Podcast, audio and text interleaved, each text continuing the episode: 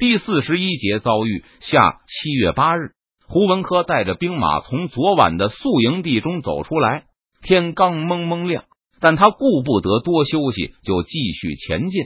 理论上，沿着长江岸的路会更好走一些，但其实也差不多，因为中线到万县之间的路很多年都没有人走，一般都是乘船。上次有大军路过，还是邓明带着的散兵游泳。因此，无论是江边还是内陆，到处都是植被塞路。胡文科虽然路线比较靠内，但在江边平行前进的张勇的速度也不比他快。昨天宿营前，胡文科估计自己已经走完了中线到万县之间三分之二的路途，距离目标大约还有七八十里的样子。胡文科又披荆斩棘的走了十多里路，他预计再有两。三天就可以杀到万县城下。作为一个已经在四川驻扎多年、参与过重庆防守战的将领，胡文科不需要李国英普及就知道元宗帝的实力。除了五百披甲，胡文科还带了一千多武甲兵。他估计自己手中的披甲实力大概是元宗帝的三到四分之一。不过，元宗帝即使有一两千盔甲齐全的战兵，也肯定不敢出城逆袭。胡文科估计元宗帝会一边等待情报，一边坚守城池。胡文科只要第一个跑到万县城下，就能开始抢割元宗帝的庄稼，这怎么也算立下了头功吧？除了抢收一大批庄稼，胡文科还盼着抓一批元宗帝的俘虏来补充自己的实力。被邓明歼灭过一次，除了损失兵力外，还不得不向李总督讨要耕牛和农具，把自己的亲兵赎买回来。自那以后，胡文科自己都没脸去找川陕总督要求更多的军饷来扩充实力。幸好第二次被邓明俘虏那次靠优惠券顶过去了，不然经济和形象损失就更大了。这次一定要抢先赶到万县，用元宗帝的府兵和庄稼补充一下自己。胡文科暗暗下着决心。虽然李国英对于这种武装大游行颇有微词。但胡文科和其他甘陕露营还是比较愿意的，毕竟出征就意味能拿到开拔费和更多的军粮，对将领们来说也是一笔外快。再说这又不是去打邓明，要是被邓明歼灭了，那军粮和开拔费也弥补不了亲兵的损失。但元宗帝就完全不同了，不但能拿额外的津贴收割元宗帝的庄稼，说不定还有立功的奖金。等割庄稼割累了。估计总督大人也该带着后续兵马赶到了。这个时候，当然应该轮到还没立功的其他人上了。胡文科顺便又把攻打万县的力气活动开了，没有伤兵拖累，还能先行一步返回中县，早早乘船返回重庆，这就叫一步先，步步先，早点返回重庆。万一邓提督赶来增援，也与胡文科无关。不过为了保险，胡文科还是把邓明给的优惠券都带上了。不但带了自己的那些，胡文科还从留守重庆的高明瞻那里要他那十张，都是邓明给高巡抚这个中介用金时顺手给的。反正高巡抚留守看家用不着这个，高明瞻倒是没有拒绝胡文科的要求。不过指着优惠券上的日期对胡文科道：“都已经过期了，没事。”胡文科满不在乎的说道：“邓提督是那么斤斤计较的人吗？”听胡文科这么一说，高明瞻就给了他八张。自己还揣起来了两张过期优惠券。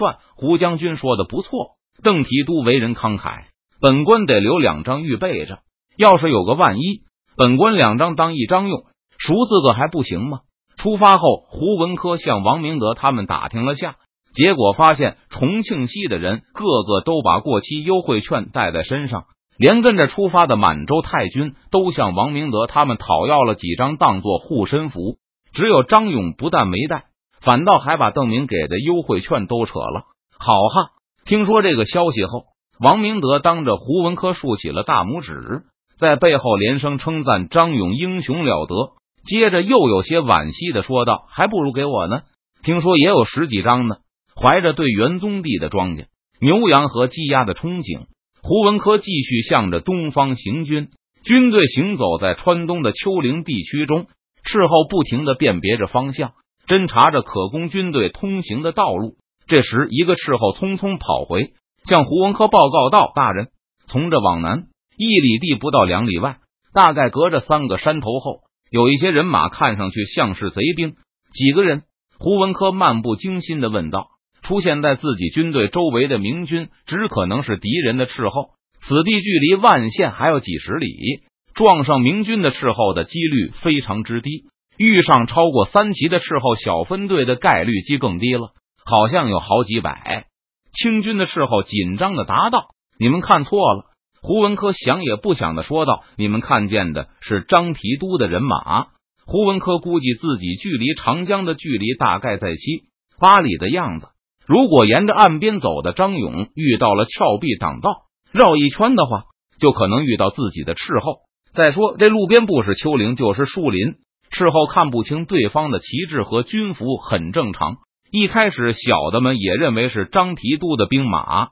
事后报告说，一开始他们也没有搭理那些士兵，继续寻找着好走的道路。但擦肩而过的时候，看到对方好像打着红旗。这个事后跑回来报告的时候，他的同伴还在继续观察那些形迹可疑的军人。你们肯定是看错了。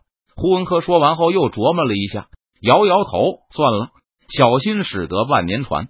说完后，胡文科就带着几个卫士骑着马，让那个斥候带他去看一看。虽然胡文科有几匹马，但他肯定舍不得在这个时候浪费马力。现在他距离万县还有好几十里路。还位于比较安全的距离上，但胡文科没有找到那个斥候。刚才来报信的斥候向北跑来报告，为了追上胡文科时，又向东追出去了一段，绕过了两周丘陵，向南走了两里路出去。